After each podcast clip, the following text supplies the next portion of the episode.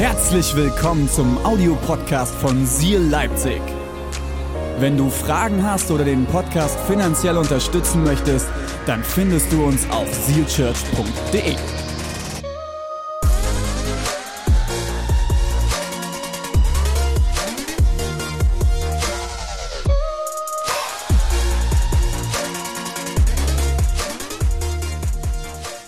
wundert euch vielleicht jetzt, warum da immer noch das We Are the Church Design ist. Ich habe ja letzte Woche gesagt, wir beenden die Predigtserie. Wisst ihr, was ich ganz besonders liebe bei Seal Church? Wenn wir spontan Dinge verändern.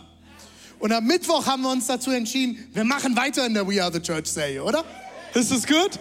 Auf dem Weg zum Vision Sunday werden wir dranbleiben. We are the church. Was heißt es, dass wir die Kirche sind? Nicht Seal Church ist die Kirche allein. Wir sind Teil vom Leib Christi in der gesamten Welt mit vielen, vielen anderen Kirchen. Und heute habe ich das Ganze überschrieben mit Warum Seal Church?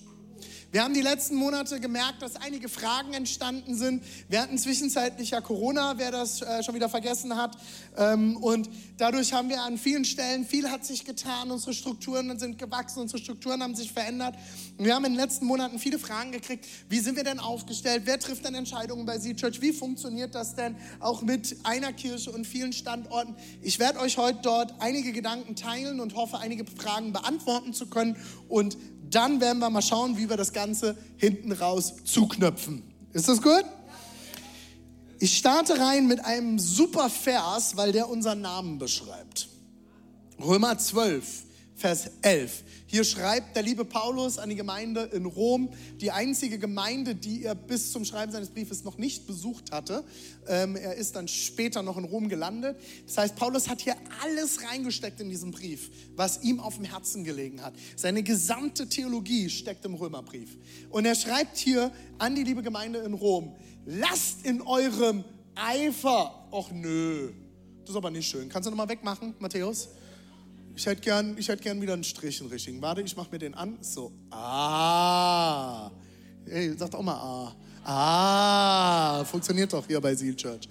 Lasst eurem Eifer nicht nach, sondern lasst das Feuer des Heiligen Geistes in euch immer stärker werden. Dient dem Herrn. Ganz simpel, oder? Lasst eurem Eifer nicht nach. Was, was hat es jetzt mit Seal Church zu tun? Seal ist das englische Wort für Eifer. Wir glauben, dass Gott uns nacheifert und wir wollen danach eifern, im Feuer des Heiligen Geistes zu stehen und darin immer stärker werden. Und wir wollen dem Herrn dienen. Das ist das, worum es am Ende geht, wie das möglich wird und wie wir das auch mit unseren Strukturen versuchen zu fördern, da werde ich jetzt tiefer reingehen. Ich spreche ein Gebet und dann geht's los. Jesus, ich danke dir, dass du hier bist. Ich bete, dass du jetzt sprichst, dass du uns dein Wort offenbarst, Jesus. Auch wenn ich über Strukturen rede, danke ich dir, dass du heute Herzen bewegen wirst. Wir lieben dich. Amen. Deborah, schönster Name in Deutschland. Vielen, vielen Dank. Für alle, die sich jetzt fragen, was das sollte, meine Frau heißt auch Deborah heißt im Übrigen so viel wie Gazelle oder die fleißige Biene. Wunderschön, oder? Das ist weg.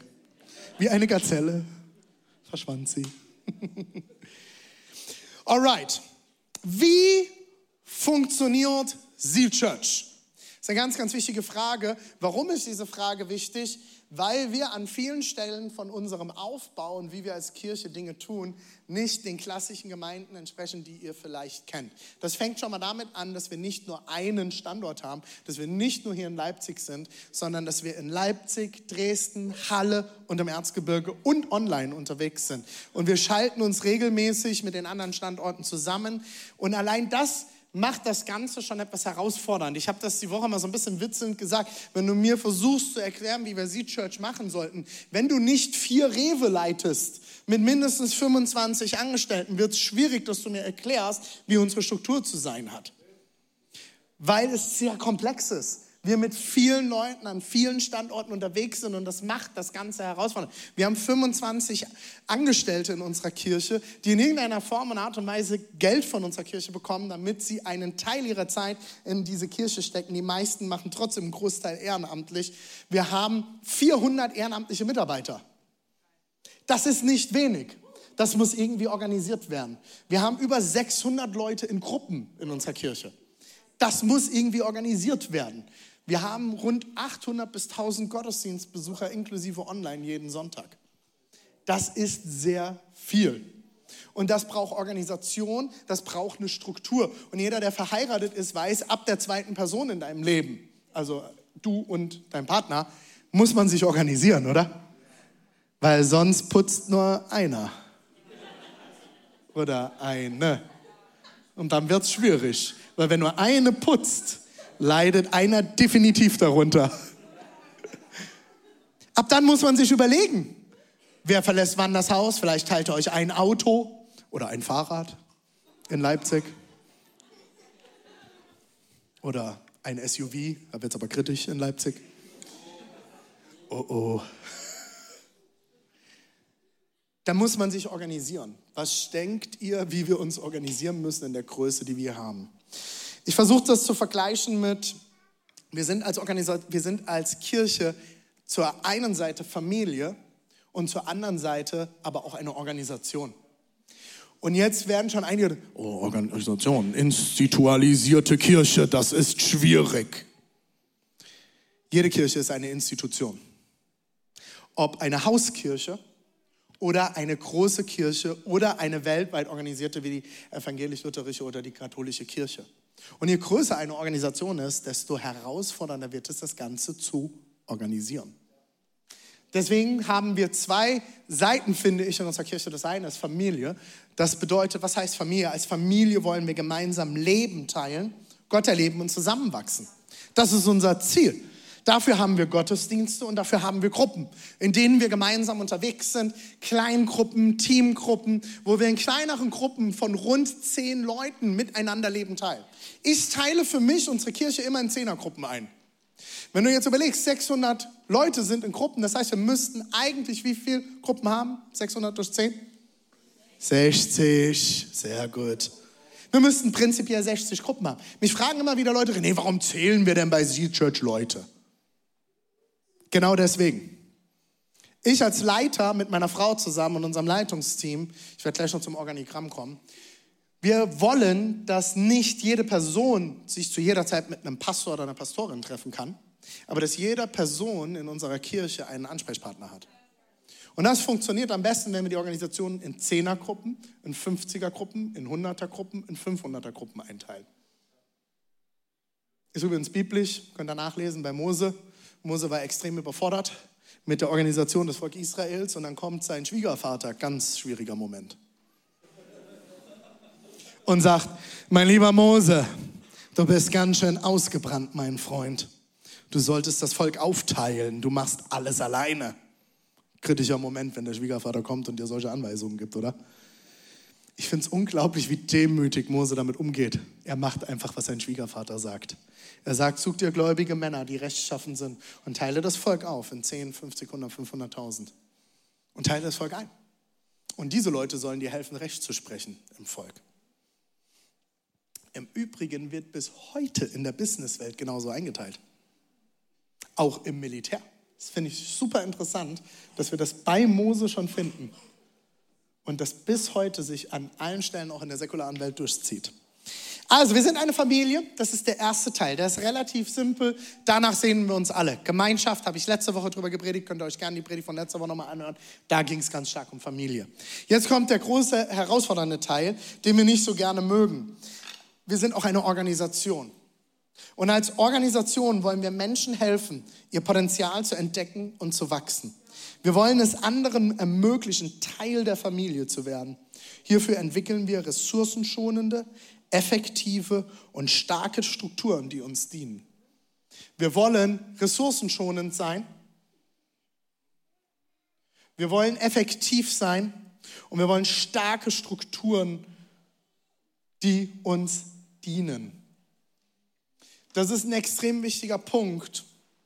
Ressourcenschonen ist jetzt nicht nur vom Umweltgedanken gedacht. Auch dort arbeiten wir an verschiedensten Dingen, dass es wir so umweltfreundlich wie möglich versuchen zu arbeiten mit all dem, was uns zur Verfügung steckt. Aber für uns wird immer der Mensch vorgehen. Wir werden keine Menschen verheizen, damit wir jeden Sonntag nur noch Tassen spülen können. Das ist mir extrem wichtig. Der Mensch geht über allem für mich. Und Gott natürlich darüber. So, falls das jetzt wieder jemand falsch versteht und nachher sagt, René, der Mensch ist nicht das Wichtigste, ist richtig. Nicht das Zitat aus dem Kontext reißen. Wir wollen aber auch ressourcenschonend arbeiten mit dem, was Gott uns zur Verfügung stellt. Sprich, wir haben einen Haushalt. Wir arbeiten als eine Kirche mit einem Haushalt zusammen und versuchen, wenn wir Flyer drucken, ist für alle Standorte zu drucken, dass nicht jeder Standort einen anderen Flyer drucken muss. Das sind so ganz, ganz simple Sachen. Das geht aber auch über viele, viele andere Dinge hinaus. Wir versuchen mit einem Liedpool zu arbeiten. Wir versuchen überall dieselben Lieder zu singen. Weil wenn man sich mal als Standort gegenseitig aushilft, letzten Sonntag hat zum Beispiel Thomas in Halle Lobpreis geleitet, dann schicken wir immer mal wieder ähm, Worshipper in die anderen Standorte. Wir wollen als eine Kirche zusammenarbeiten und dadurch effektiv sein. Wir wollen effektiv das Evangelium verkünden in dieser Region. Wir haben einen großen Auftrag und einiges zu tun in dieser Region. Und das wollen wir durch starke Strukturen. Was sind das für Strukturen? Erstens, wir haben einen Verein. Unsere Kirche ist organisiert als Verein. Und nein, du kannst in diesem Verein nicht Mitglied werden. Das halten wir ganz bewusst klein, weil wir so wenig Bürokratieaufwand haben möchten wie möglich. Und wer aus einer vereinsorganisierten Gemeinde kommt, kennt Vereinsversammlungen oder in Klammern Gemeindeversammlungen. Wer ist gerne dorthin gegangen? Hm, niemand meldet sich. Meistens kommt da der Uwe hin, der im Jahr zweimal äh, in Gottesdienst kommt und dann denkt, er müsste in der Gemeindeversammlung noch mal was sagen. Ein paar Leute nicken und lachen schon, die Gemeindeversammlungsmenschen. Das Beste ist, du setzt die Gemeindeversammlung an und du musst sie viermal ansetzen und viermal das Mittagessen als Gemeinde organisieren, weil du mindestens 50 Prozent der Vereinsmitglieder da haben musst, um beschlussfähig zu sein und keiner hat Bock darauf. Wir haben gesagt, wir wollen das so gering halten wie möglich und auch den Verwaltungsaufwand, der dahinter steckt, ähm, so gering wie möglich halten.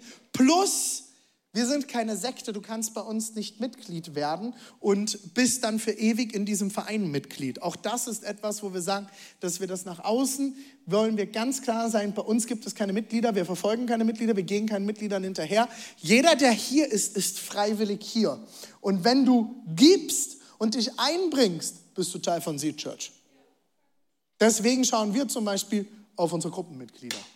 Ich habe gerade eben ganz kurz vergessen zu erklären, warum zählen wir denn jetzt Leute? Wir zählen Menschen bei uns an der Kirche, weil wir sicherstellen wollen, dass jeder einen Ansprechpartner hat. Hinter jeder Zahl steckt eine Person. Und jede Person hat eine Geschichte. Und jede Geschichte ist wichtig. Ich möchte, dass jeder in unserer Kirche die Möglichkeit hat, gesehen zu werden. Was haben wir noch an Organisationsstrukturen? Wir haben eine Verwaltung als Kirche. Wir haben eine zentrale Verwaltung, die unter anderem unser lieber Geschäftsführer, der Steve, führt und leitet, mit vielen wundervollen Mitarbeitern, die im Hintergrund Dinge tun, die kein Mensch sieht, aber wenn sie nicht passieren, haben wir ein Problem. Spätestens, wenn keine Gehälter gezahlt werden, wird der ein oder andere sich zucken. Oder wenn es die Spendenbescheinigungen zu spät gibt und man seine Steuer schon machen möchte. Da kriegen wir nämlich auch immer schon Nachrichten. Alles ehrenamtlich. Steve macht das Ganze auf Minijob-Basis. Einfach mal so als Randnotiz ähm, das ist sehr, sehr viel Arbeit und Steve steckt sehr, sehr viel Zeit ehrenamtlich in diese Kirche und auch dein Team. Vielen, vielen Dank, Steve.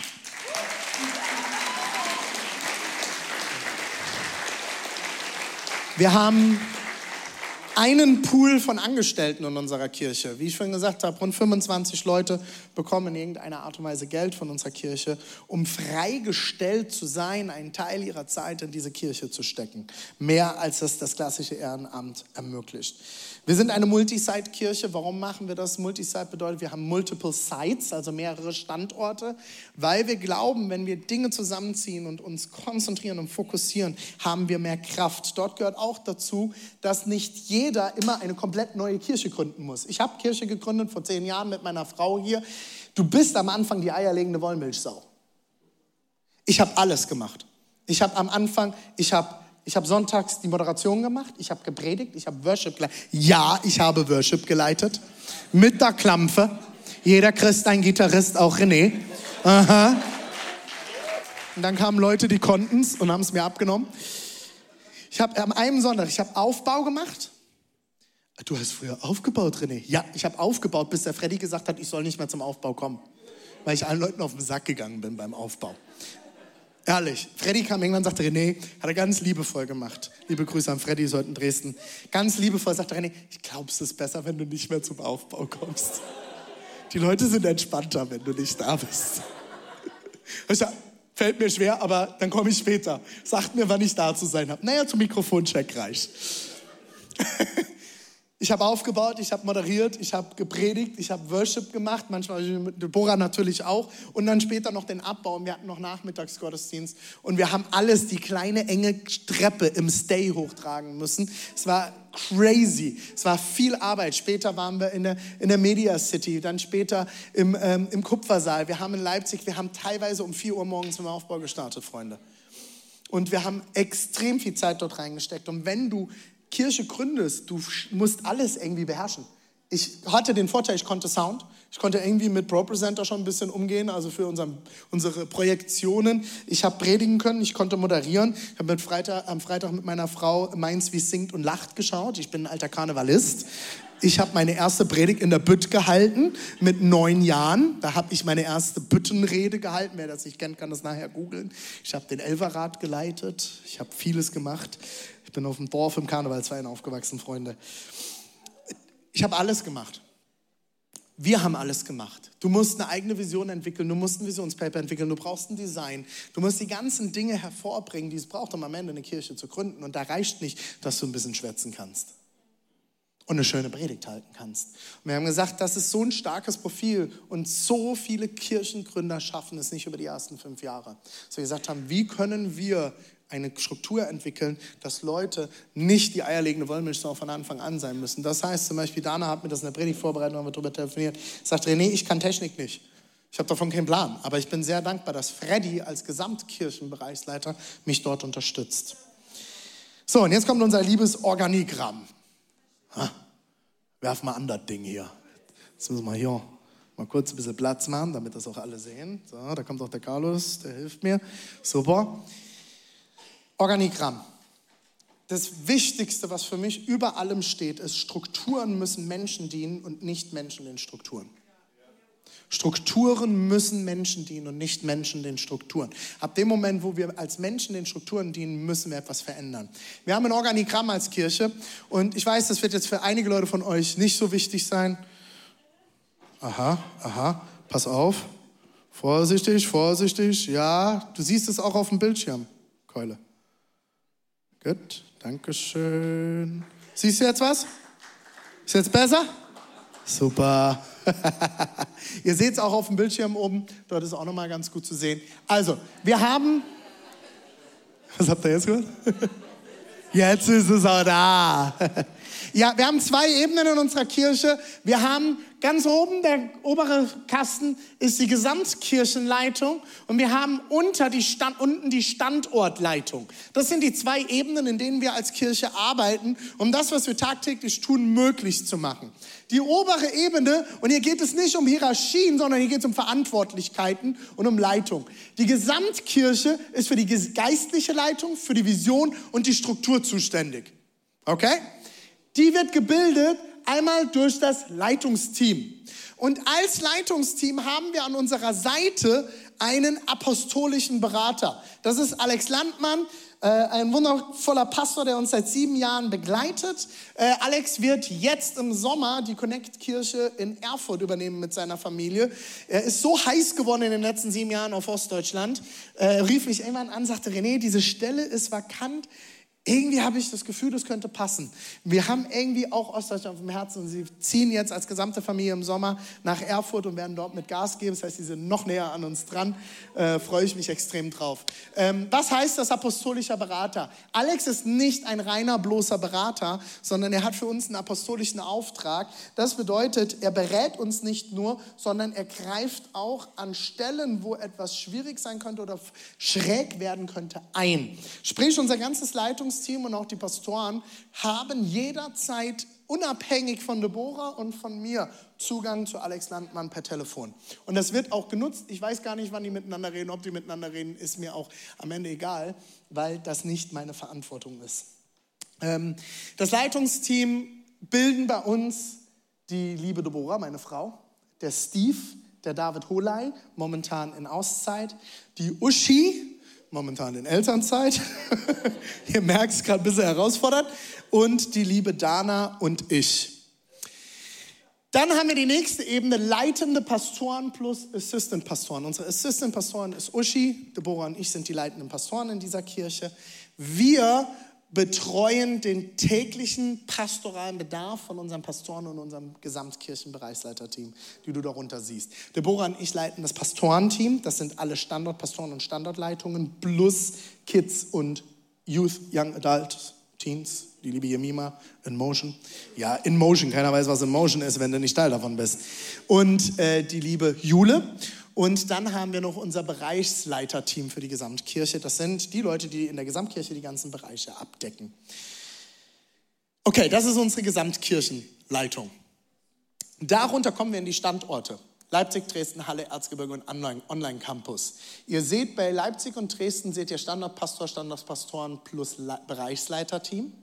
Und in Halle und Erzgebirge seht ihr nur Standortpastoren bzw. Standortleitung, das hängt daran, dass Halle und Erzgebirge noch Startups sind und noch kein Bereichsleiterteam haben, weil es für die Größe eine viel zu große Organisationsstruktur wäre und das so gar keinen Sinn macht. Dort gibt es Teamleiter, die zum Beispiel in Halle an der Seite von Dana mit Gas geben und im Erzgebirge an der Seite vom lieben Linus. Die lokalen Standorte sind für die lokale Leitung vor Ort und die pastorale Vorsorge in den einzelnen Standorten zuständig. Was heißt das im Alltag? Die obere Ebene arbeitet eng mit der unteren Ebene zusammen. Wir haben das Bereichsleitungsteam, das unter anderem hier unten den Standortpastoren und den Bereichsleiter in den Standorten hilft und sie unterstützt. Auch höre ich immer wieder die Leute aus Leipzig. Nein, das sind nicht die Leute aus Leipzig, das sind die Leute, die jeden Sonntag unterwegs sind. Heute sind ein ganzen Haufen von unserem Bereichsleiter Gesamtkirche in Dresden. Die sind in Halle, in Erzgebirge, in Dresden und in Leipzig unterwegs und jeden Sonntag woanders. Die haben keinen festen Standort, genauso wie Deborah und ich. Wir sind unterwegs und unsere Aufgabe ist es, die Standorte zuzurüsten und darin zu unterstützen, vor Ort alles zu haben, was sie brauchen, um einen genialen Gottesdienst und eine geniale Kirche vor Ort bauen zu können. Das heißt, die Pastoren vor Ort, wie zum Beispiel Dana, hat Hilfe von zwei Seiten. Einmal von uns als Gesamtkirchenpastorale Leitung, Uschi Deborah und ich, und parallel auf der anderen Seite durch die Gesamtkirchenbereichsleiter. Das ist übrigens keine Struktur, die wir uns einfach ausgedacht haben und die mir aus dem Ärmel geschüttelt wurde. Ich fand das ganz witzig. Der liebe Fabi aus Dresden hat das diese Woche gesagt, als wir darüber geredet haben. So ist das Deutsche Rote Kreuz aufgestellt. So sind viele Unternehmen und Organisationen aufgestellt, nur heißen die Dinge dort anders. Das ist unsere große Oberstruktur, okay? Gut. Jetzt komme ich noch zu Kleinigkeiten. Das erste ist, mit welchem Gemeindesystem arbeiten wir als Kirche? Es gibt insgesamt, so jetzt wäre der Moment, wo ich den Screen zurück brauche. Carlos, wir schaffen das zusammen. Okay, here we go. Wir machen das wieder hier hin. Es wäre nur einfach zu klein gewesen auf dem Screen. Es gibt am Ende, kannst du sagen, vier Systeme, wie Gemeinde aufgebaut ist. Das erste ist kongregationalistisch. Das ist zu vergleichen mit der direkten Demokratie, wie zum Beispiel die Schweiz. Beispiele dafür sind die Brüdergemeinden. Du hast alles muss am Ende durch die Gemeindeversammlung, selbst die Farbe der Stühle und die Farbe der Heizung. Alles wird von der Gemeindeversammlung entschieden. Okay? Basisdemokratie, direkte Demokratie. Dann haben wir das presbyterianische System. Wir kennen das aus der evangelischen Landeskirche. Dort heißt auch die Gemeindeleitung das Presbyterium. Das ist die repräsentative Demokratie, wie wir sie auch in Deutschland kennen. Das heißt, die Gemeindeversammlung wählt ein Ältestenteam, eine Gemeindeleitung, ein Presbyterium. Dann haben wir, da gehören auch die, die FEGs dazu, die Baptisten gehören unter anderem dazu, sind die klassischen repräsentativen Demokratien. Dann haben wir das episkopale System das beruht auf berufener Leiterschaft. Das ist das, wie es zum Beispiel die episkopale Kirche weltweit kennt. Ähm, und auch viele, viele große andere Gemeinden sind so aufgestellt. Hier geht es darum, dass Leiterschaft nicht gewählt wird, sondern berufen wird. Das ist meines Erachtens nach das, wie wir es auch bei Paulus finden, der zum Beispiel Timotheus beruft, ihm die Hände auflegt und einsetzt. Und auch die Ältesten der Gemeinde. Und das letzte System, das erklärt sich relativ von allein, das Papal. Der Papst entscheidet alles, die katholische Kirche. Wir als Kirche sind episkopal aufgestellt. Das heißt, wir haben eine Gemeindeleitung, die beruft, also Deborah und ich, wir haben die Ältesten unserer Kirche berufen. So, jetzt ist immer die große Frage, was ist denn das biblische System? Die Bibel sagt uns relativ wenig zu Gemeindeleitungssystem. Sie sagt, wer in Leitung sein soll, und das sollen Leute sein, die rechtschaffen sind, die Anerkennung haben, die ein ordentliches Leben etc., finden wir alles bei Timotheus. Aber es wird relativ wenig gesagt über, wie eine Gemeindeleitung berufen wird, was ich euch sagen kann, ist, das Neue Testament kennt keine Wahl, außer bei den Diakonen, die ungefähr zu vergleichen sind mit den Gesamtkirchenbereichsleitern. Ansonsten wird nicht gewählt im Neuen Testament, was aber auch damit zu tun hat, dass es zu dieser Zeit Demokratie noch nicht auf dem Standard war, wie wir das heute kennen. Wir glauben an berufene Leiterschaft. Menschen sollten berufen sein, das zu tun, was sie tun und auch begabt sein, das zu tun und nicht gewählt sein. Das ist unsere Meinung als Kirche, als Kirchenleitung. Ist es okay, wenn Leute das anders sehen? Andere Kirchen sind anders aufgestellt und ich sage weder, dass das falsch ist, noch das andere richtig ist. Es ist eine Art, wie wir gewählt haben, dass wir unsere Kirche bauen. Das hat auch etwas damit zu tun, dass wir als Kirche groß sind und schnell Entscheidungen treffen wollen und nicht warten wollen bis zur nächsten Gemeindeversammlung, bis wir darüber abstimmen können, wie wir unsere Stühle im Gottesdienst stellen. Welche Sicherheitsinstanzen haben wir bei Seed Church gegen Machtmissbrauch? Ihr habt natürlich gemerkt, dass in dieser Struktur die Gemeindeleitung bzw. die leitenden Pastoren sehr viel Entscheidungsmacht haben. Deswegen haben wir Sicherheitsinstanzen bei Seal Church, die gegen Machtmissbrauch uns schützen sollen. In Klammern, in jedem System kann Macht missbraucht werden. Ich habe demokratisch demokratische Gemeinden gesehen, wo genauso Macht missbraucht wurde wie in nicht demokratisch äh, aufgestellten Gemeinden. Wir haben drei Sachen, die wir aufgestellt haben. Als erstes der Verein. Der Verein ist die rechtliche Organisationsform der Gemeinde. Wir haben sieben Mitglieder und drei Vorstände. Das ist ganz bewusst, sind ungerade Zahlen gewählt. Warum? Es gibt keine Pattsituation. Auch zwischen uns drei Vorständen, das ist Steve, David und ich. Und wir sind ein Dreiergespann als Vorstand unseres Vereins. Das heißt, auch Steve und David können mich absetzen. Wenn ich Mist baue, wenn es hier Misstrauen gibt, können Steve und David mich absetzen und ich kann easy gekündigt werden und bin nicht mehr Teil von Seed Church. Das ist ganz, ganz wichtig zu verstehen. Wir sind in einer ungeraden Zahl auch als Verein aufgestellt, auch mit sieben Mitgliedern. Es gibt keine Pattsituation. Es sei denn, jemand enthält sich, was aber in einer Sieben-Mann-Runde, wo wir hart diskutieren, sehr schwierig wird. Zweitens, Alex Landmann als apostolischer Berater. Alle zwei Monate ist Alex zwei Tage vor Ort mit dem Team und ist mit uns gemeinsam unterwegs und hat Einsicht in alles inklusive der Finanzen. Das Leitungsteam und Pastoren haben uneingeschränkten Zugang zu Alex und können jederzeit ihn kontaktieren. Und wir haben sie sogar darum gebeten, wenn sie das Gefühl haben, es läuft etwas schief, René baut irgendwo Mist, äh, da ist irgendwas schräg, sollen Sie bitte sofort Alex Landmann kontaktieren und in diesem Falle kann eine Vereinsversammlung zu eingerufen werden und René kann abgesetzt werden.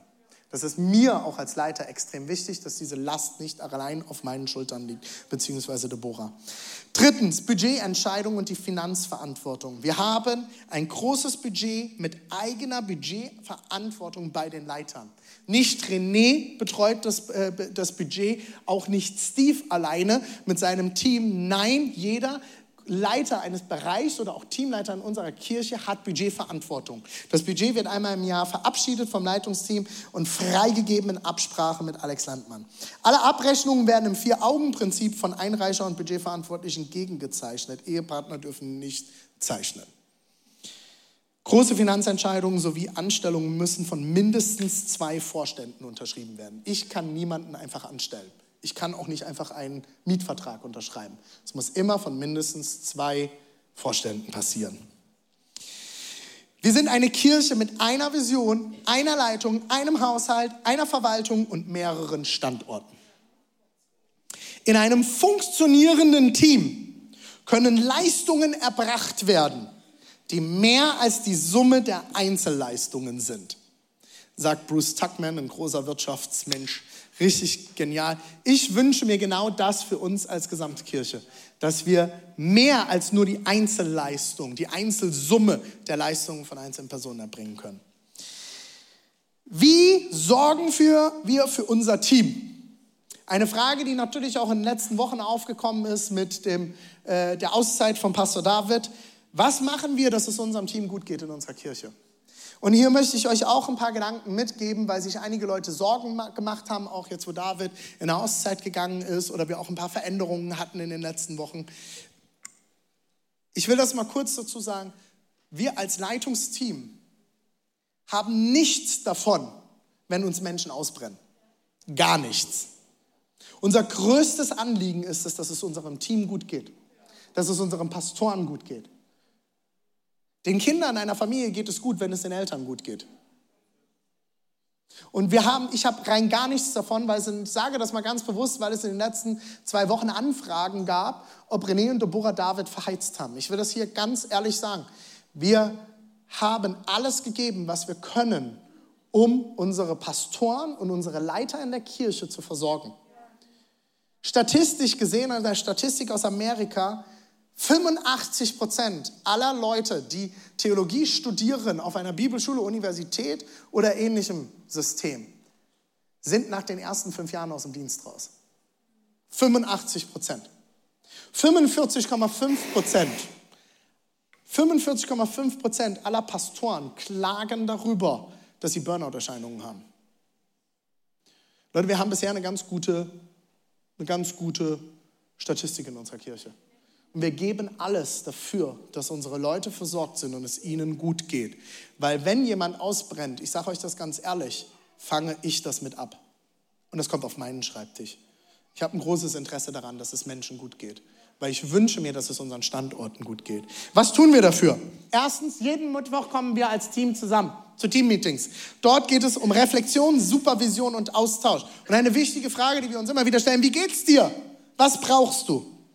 Wir haben jeden Mittwoch ein Staff-Meeting, wo alle Angestellten zusammenkommen aus allen Standorten und wir teachen. Wir reden über Leiterschaft, wir reden über Wochenplanung, wir reden darüber, wie kannst du schauen, dass es dir gut geht. Und etwas, was viele nicht verstehen in dem Beruf, den wir gewählt haben, es gibt kaum einen Unterschied zwischen Dienst und Privatleben. Meine Freunde sind auch meine Angestellten. Ich komme nicht abends nach Hause und mache Feierabend so einfach. Die Dinge laufen weiter. Und wir müssen unserem Team helfen, gesund damit umzugehen. Wir haben monatliche Coachings mit Deborah, René oder Uschi und jetzt Dana als Vertretung von Uschi, wo wir eine Frage regelmäßig bewegen. Wie geht es dir? Was brauchst du, dass es dir gut geht? Wir fördern auch finanziell für alle Pastoren jährliche Klosterzeiten. Auch Deborah und ich nehmen uns diese Zeiten. Dana hat mir das im Gespräch diese Woche nochmal gesagt. Ich war letztes Jahr, drei Tage warst du im Kloster und hast dir Zeit genommen, um nach dir zu schauen. Diese Möglichkeit hat jeder von unseren Leitern. Warum ist das wichtig? Manchmal muss man sich rausziehen, um ein paar Dinge zu reflektieren. Wir empfehlen jeden unserer zentralen Leiter eine Begleitung außerhalb unserer Kirche. Auch Deborah und ich tun das jemanden zu haben außerhalb dieses Kreises, der mit uns unterwegs ist. Deborah hat eine ganze Weile eine Diakonisse vom Peter, äh, Kloster Petersberg gehabt in Halle. Ich habe mehrere Leute, mit denen ich außerhalb unserer Kirche unterwegs bin. Ich weiß von Joel, dass er regelmäßig einen Begleiter und Berater aufsucht außerhalb unserer Kirche. Wir haben als Kirche eine Fünf-Tage-Woche. Für die meisten von euch klingt das normal. Die meisten Kirchen haben eine Sechstagewoche. Wenn wir mit anderen Pastoren unterwegs sind, die meisten arbeiten sechs Tage in den Freikirchen. Wir haben eine Fünf-Tage-Woche, was meines Erachtens nach normal sein sollte. Äh, und in der Welt wird schon über Vier-Tage-Woche diskutiert. Fünf Tage und wir haben ein aneinanderhängendes Wochenende. Freitag und Samstag. Das ist etwas, was ich vor Jahren entschieden habe, dass ich gesagt habe, wir machen nicht den Pastorenmontag, sondern wir nehmen Freitag, Samstag frei, weil wir ein aneinanderhängendes Wochenende haben. Wir haben zwei Tage zur Rehabilitation, beziehungsweise kann man auch mal donnerstagsabends wegfahren bis Samstagabend. Das sind Dinge, die wir tun. So, das war jetzt ganz, ganz viel Information. Ich weiß, für viele war das nicht relevant, aber ich weiß, dass es für viele, viele von euch relevant war. An dieser Stelle übergebe ich an meine Frau. Schatz, du darfst in Dresden das Ganze jetzt zubinden. Ich werde auch hier den Sack jetzt zubinden.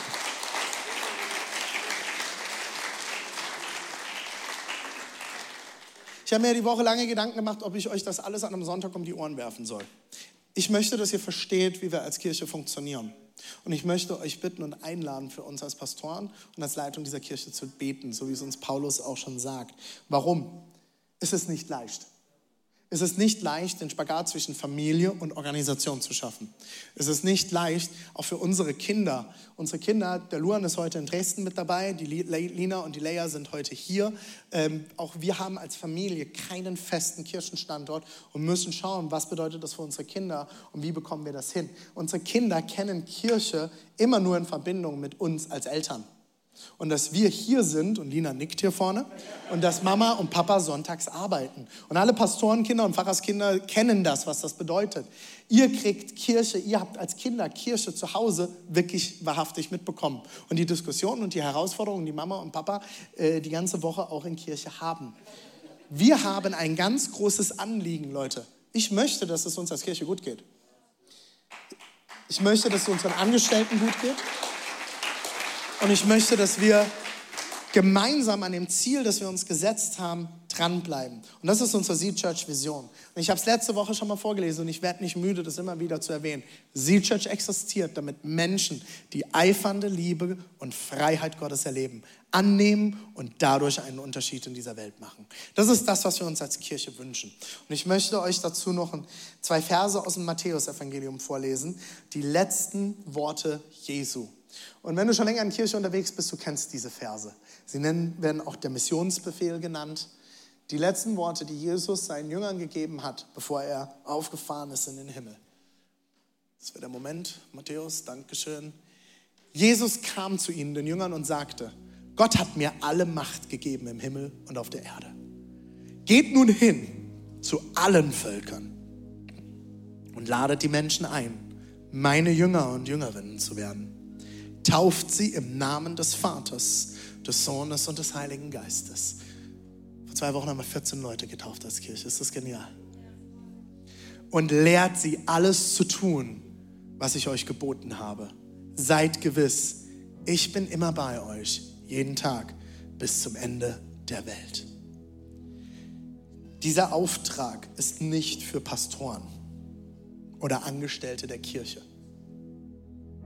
Und in dem Art, wie wir manchmal Kirche bauen, habe ich das Gefühl, Leute kommen zum Gottesdienst und die Pastoren und die Leute auf der Bühne erfüllen den Missionsbefehl. Ich glaube das nicht. Ich glaube, dass dieser Auftrag an alle Christen geht.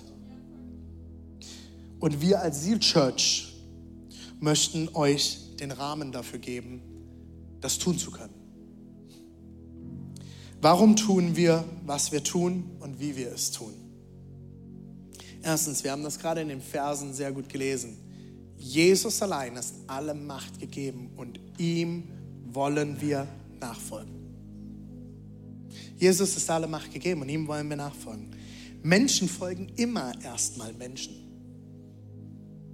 Menschen folgen immer erstmal Menschen. Ist euch schon mal aufgefallen, dass durch die gesamte Bibel hinweg Gott alles immer durch Menschen getan hat?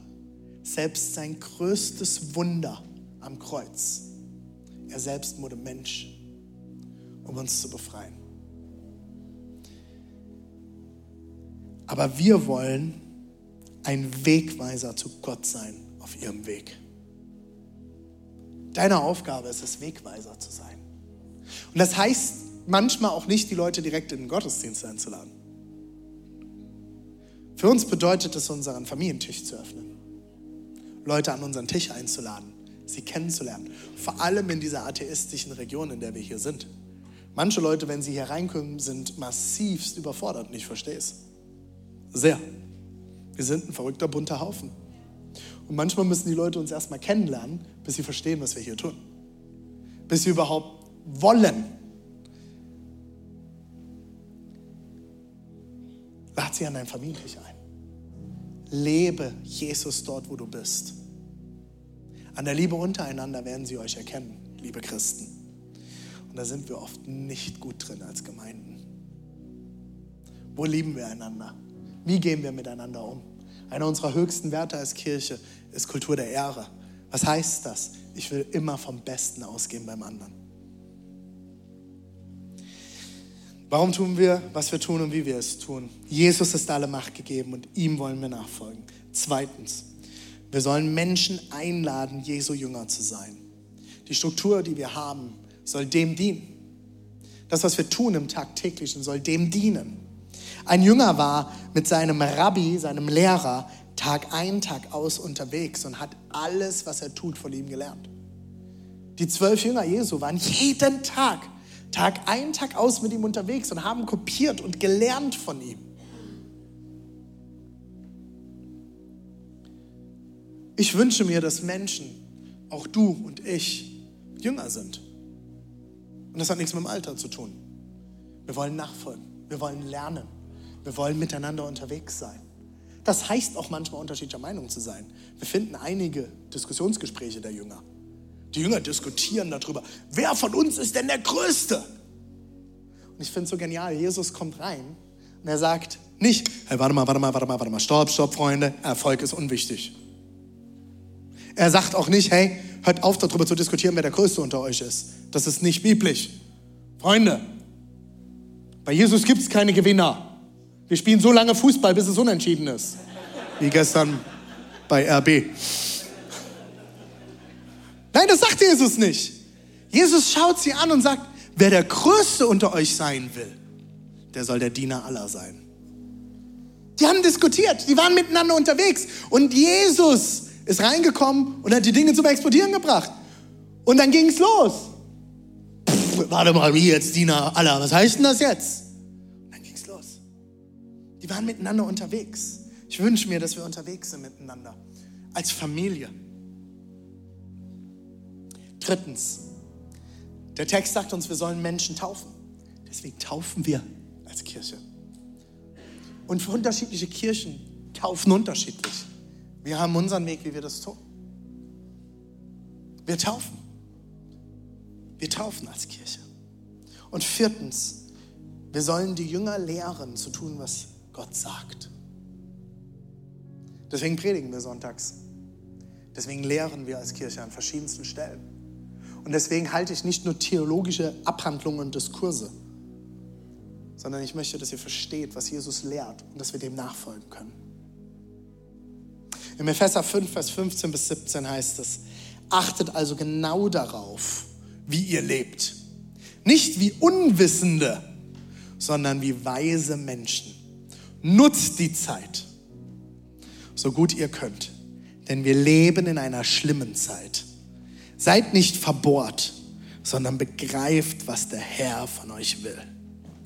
Verhaltet euch weise und besonnen denen gegenüber, die keine Christen sind. Macht das Beste aus der Zeit, die euch geschenkt ist.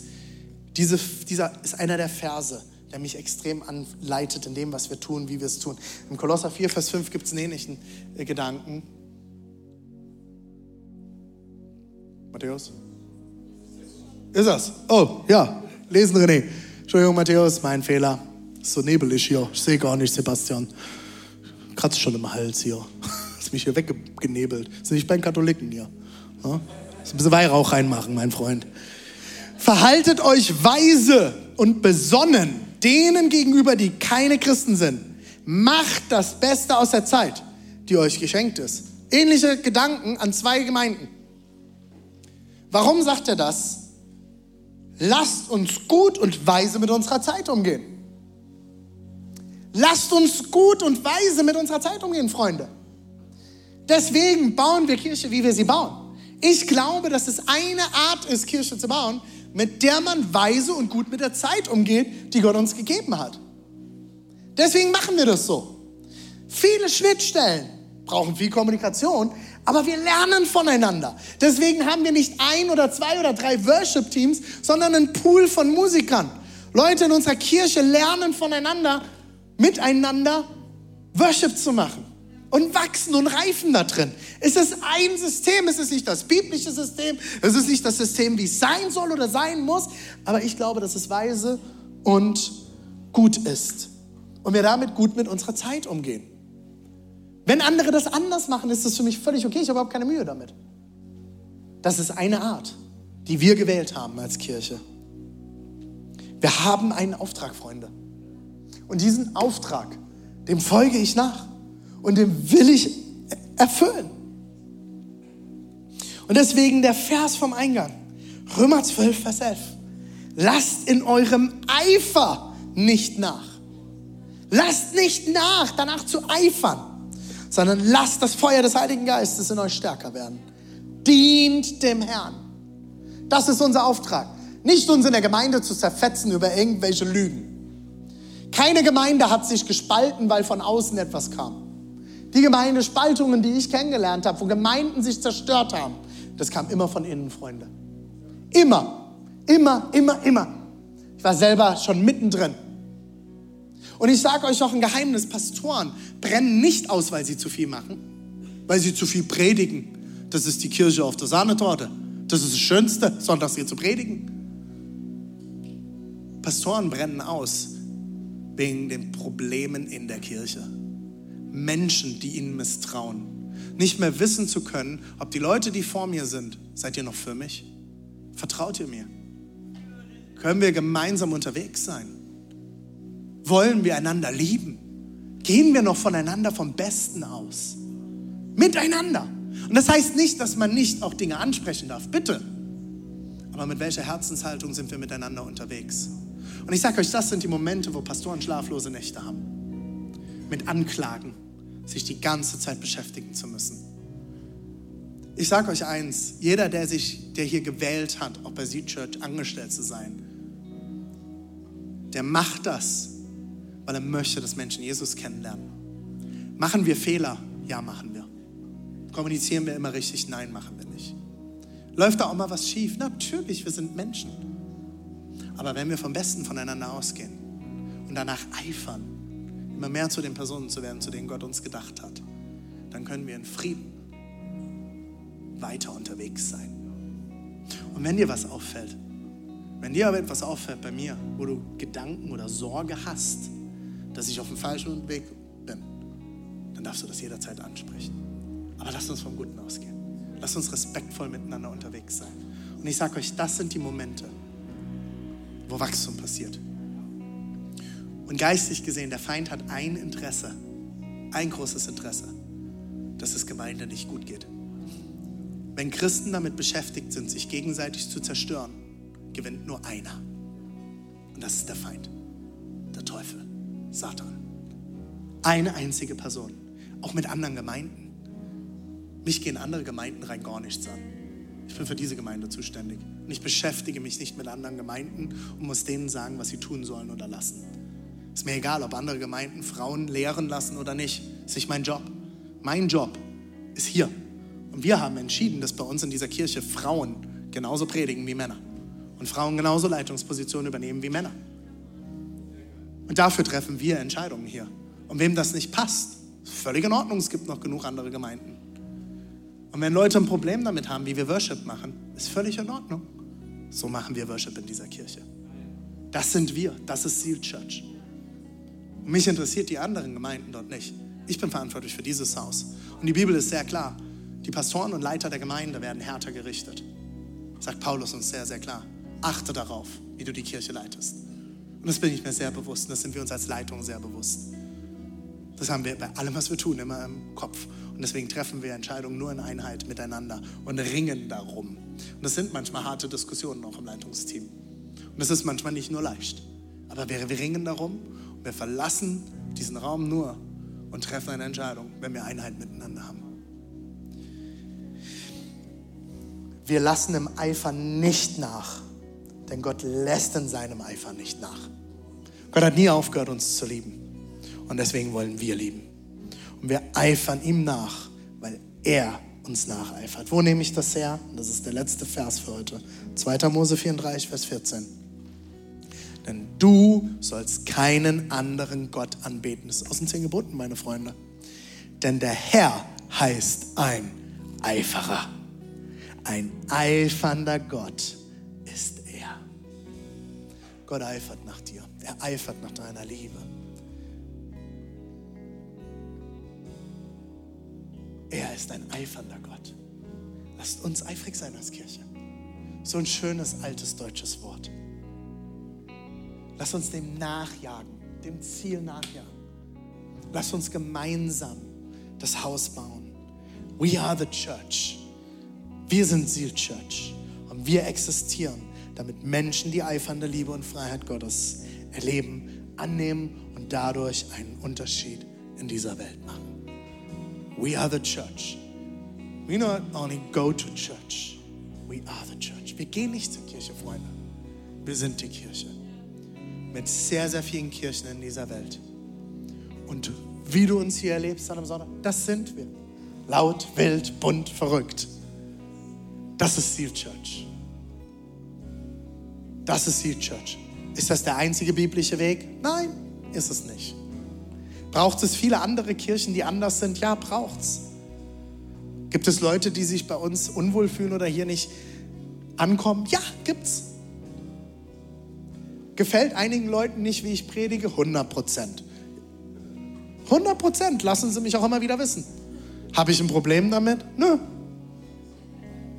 Gibt es andere tolle Prediger? Zigfach. Du willst einen ruhigen und leisen Prediger? 90 Prozent der Prediger sind so in Deutschland. Gibt tolle Kirchen. Und das ist okay. Es ist okay. Aber wir dürfen genauso sein, wie wir sind. Und wir sind eine Ergänzung im Reich Gottes zwischen und neben vielen anderen Kirchen. Wir lieben es, andere Kirchen zu segnen und zu supporten. Alle Kirchengründer, die in unsere Region kommen, unterstützen wir finanziell. Sofort, wenn sie kommen. Warum? Weil es nicht um sie Church geht. We are the church. Wir sind die Kirche, gemeinsam mit den anderen Kirchen in dieser Region. Und das ist eine Art, Kirche zu bauen. Und das ist unsere Art. Und so machen wir es. Lass uns gemeinsam aufstehen. Ich will dir heute noch mal zusagen, wenn du heute das erste Mal da bist, hey, Gott liebt dich. Du bist genau richtig hier. Und Gott liebt dich, er will dich und er hat einen guten Plan mit dir. Ich lade dich mal ein, dort wo du stehst, deine Augen zu schließen. Lass uns mal unsere Augen schließen. Vielleicht bist du heute hier und du merkst jetzt, wo du dort stehst, hey, zwischen dir und Gott steht noch irgendwas.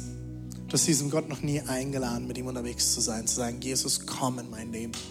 Ich will mit dir unterwegs sein, ich will dich kennenlernen. Ich schaff's nicht allein, ich brauche dich. Du zu diesen Leuten gehörst, während alle Augen geschlossen sind. Oder du hier stehst und sagst, René, ich habe Jesus schon mal mein Leben übergeben. Ich habe schon mal gesagt, komm in mein Leben, aber ich bin weggelaufen. Vielleicht bist du christlich aufgewachsen und hast irgendwann Gott deinen Rücken gedreht.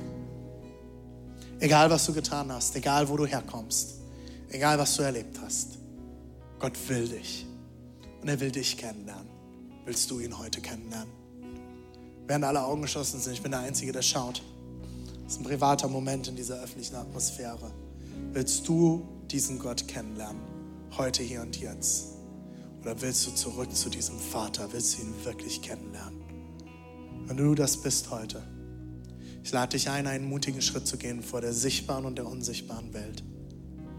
Wenn du heute mit mir dieses Gebet sprechen willst, an deinem Platz, dort wo du bist, für dich und deinen Gott, dann streck doch jetzt mal deine Hand ganz nach oben als ein Zeichen von hier bin ich.